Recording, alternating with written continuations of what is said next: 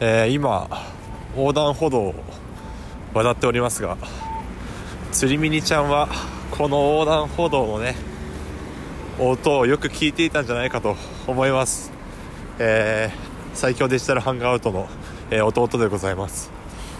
今はですね、えー、某中学校の近くにある、えー、あの豊平区役所 行っちゃったよ。名前言っちゃったけどまあいいか。あのそこのね横断歩道を渡って、えー、今スタバの近くにスタバあるじゃないですか。そのスタバの方に向かって歩いてて、えー、今昼の13時なんですけどこれから作業しに行く途中でございます。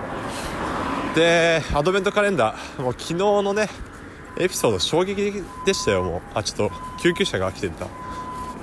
音うるさいかもしれないけど。いや救急車がね道路に進入してる時はねぜひ道を譲ってあげてほしい、うん、北海道ね止まらない車多すぎるんだよな。自分があの立場になった時ね、えー、困るの自分ですからやっぱりねちゃんと譲るってことで。そうで今日ね、えー、アドベントカレンダーそうそうそう。今週のテーマは、えー、今年の振り返りということで。ここからねスタバまで歩いて、まあ、あと10分15分ぐらいかかるからエピソードを撮りながら歩こうと思ってるんですが今年2021年はやっぱりコロナの年でしたね。うん。で僕は大学3年生なんだけど皆さんぜひ想像してみてほしいんですが大学3年生の時期にコロナがあったら皆さんどうですか？多分ねこのサーバーにいる方々は社会人の方も多いし学生の人もいるけどね。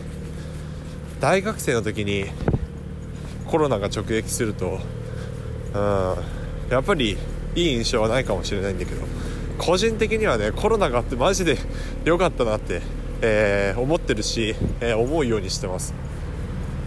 僕は大学の、えーと、保健医療系のね学部に行ってて、まあ、放射線技師になるような学部なんですけどそこはねカリキュラムがやっぱり医療系だから忙しくて毎日1限から5限までなので8時45分から、えー、17時まで授業が詰まってるんですよ本来ならばね。で医療安全管理学とかさ、まあ、ぶっちゃけどうでもいいようなあの講義でも実際に大学に行ってえー、1時間半拘束されて聞かなきゃいけないということでコロナがなかった時はもう缶詰状態でで内職もできないしみたいな学部生35人だから。そうすごいね多分時間的な制約はあった気がするんですけど。でもそのコロナになったおかげで、えー、無駄な授業というか教授がやる気のない授業に関しては全部オンデマンドになって。ですごい力のあるてか授業を聞いてて楽しい人はですねもうおのずと生放送授業やるんですよ。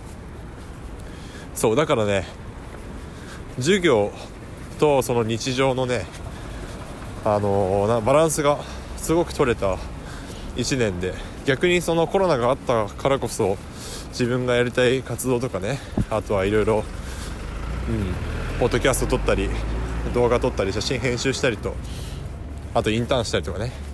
いろいろ時間は使えたかなと思ってます。はあ。そうだね。あとはあれだな。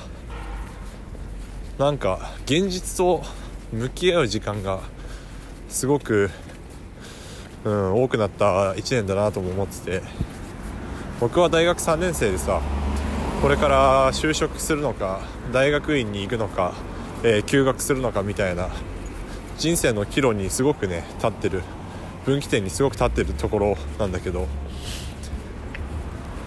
コロナがあってあコロナがなくて普通に大学に行ってるとさやっぱり何かしらに意識が奪われてて授業聞いてるなら授業聞いてるしあとは友達と話してればそこに夢中になってあんまり現実と直視する時間っていうのがあんまりなかったと思うんだけどこの1年はやっぱり家で過ごすことが多くて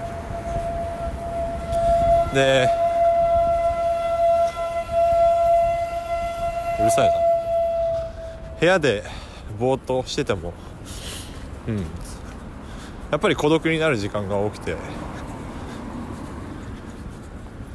その暇つぶしっていう時間があんまりないからさそうなってくるとやっぱり自分の現実と向き合わなきゃいけないしなんか将来についてよく考えざるを得ない状況になってでその点からしてもたまにその精神的にね少し不安定になったりとか、うん、そういう場面もありましたがより自分の人生を、うん、自分の人生と対面できた対峙できた1年でもあるのかなと思っております。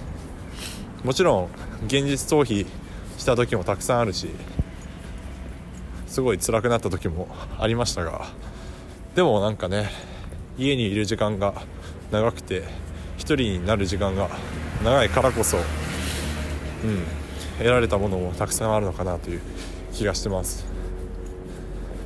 なんか重いな。えー、今年今年の1年で一番美味しかったものを発表するか。今年の1年でね一番美味しかったものはねこれは全然媚び売るつもりはないんですけどもうねあれなんですよ。僕がね屋久島に行ったんですよ。この前の夏休みに。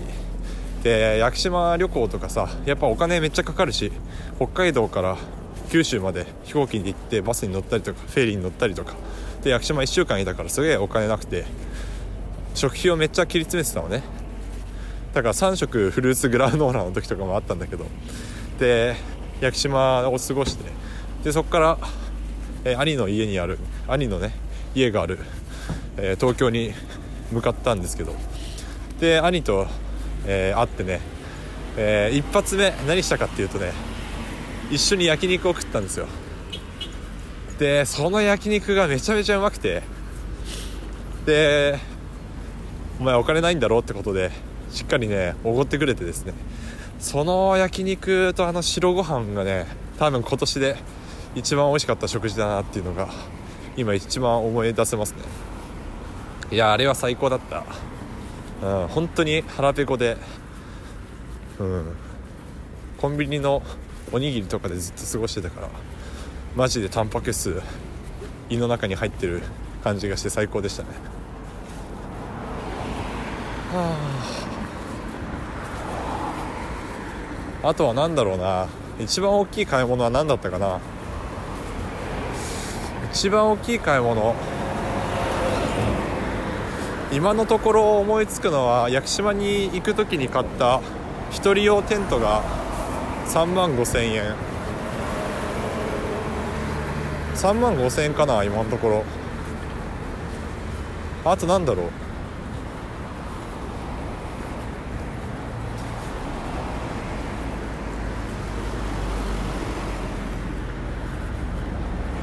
あなんだろうな。それかな。あれ意外と？俺1回でそんなにお金使ってないのかな。そうか。じゃあテントか。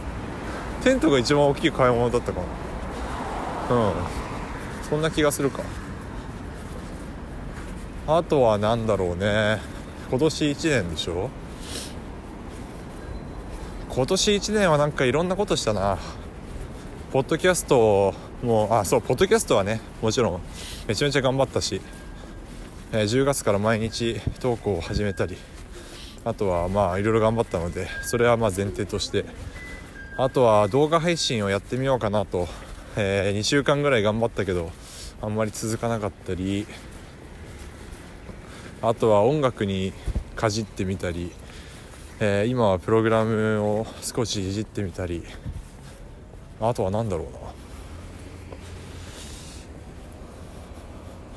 いろいろやったな。ああとグッズ販売したりとかね。うん今年1年はいろんなことをした気がするな。そして今向かってるスタバにも俺は何日行ったんだろう。もうめちゃめちゃ行った気がする。なんか一時期家の雰囲気があんまり良くない時があって。そう。でその時にもうめちゃめちゃ毎日のようにスタバに行ったりしてましたけど。何回も行ったな。今年1年ね。あもうそろ着く。あと5分ぐらいで着く。なんだろうな。やっぱりハイライトっていうか一番思い出されるのは屋久島で見た天の川かな。うん。綺麗な天の川を見るっていうのがね個人的の個人的な人生のテーマでもあってでそれを見にね大学の夏休みに、えー、屋久島に行ったんですけどあの時見た星空は本当に綺麗だったな。うん。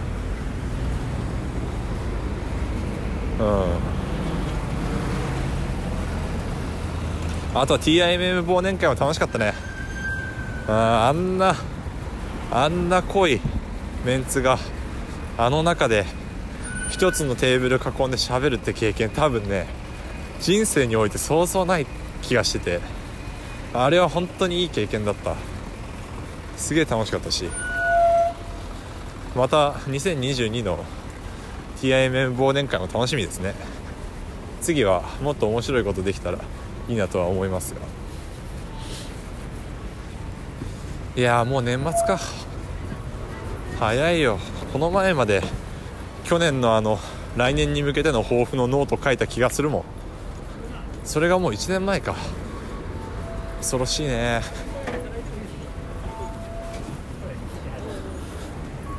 なんかこれからもねえー、この TIMM サーバーとかみんなから作ってるものとかからねすごい元気をもらって来年もいろんなものを作っていければいいなと思ってるし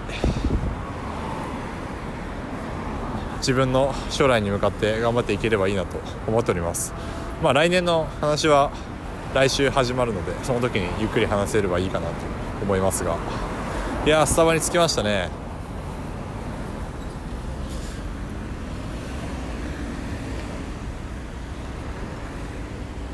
あとなんだろうな。